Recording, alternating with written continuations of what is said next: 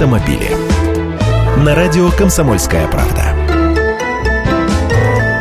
Здравствуйте! Официальную продажу так называемых красивых номеров могут начать в 2015 году. Уже в следующем году в России может быть принят новый федеральный закон о регистрации транспортных средств, который официально узаконит продажу в России госномеров на автомобили с привлекательными буквенно-цифровыми комбинациями.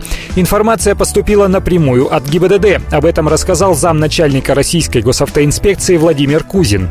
И действительно, законопроект уже принят в первом чтении, а сейчас готовится к автомобилю Второму Предусмотренное законом аукционное распределение номеров позволит всем желающим, официально внеся дополнительную плату в бюджет, выбрать любой доступный номер себе по вкусу. Вот только точно сказать, каким образом будут проходить подобные аукционы, пока нельзя. Тексте законопроекта их механизм не прописан. Помнится, было еще одно законодательное предложение увеличить в 100 раз госпошлину за получение блатного номера до 150 тысяч рублей.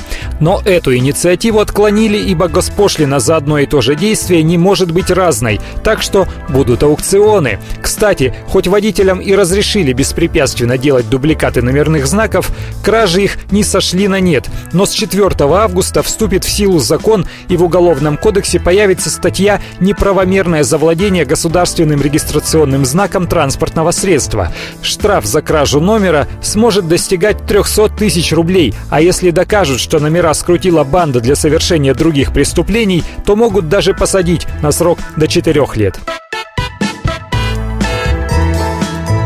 Автомобили.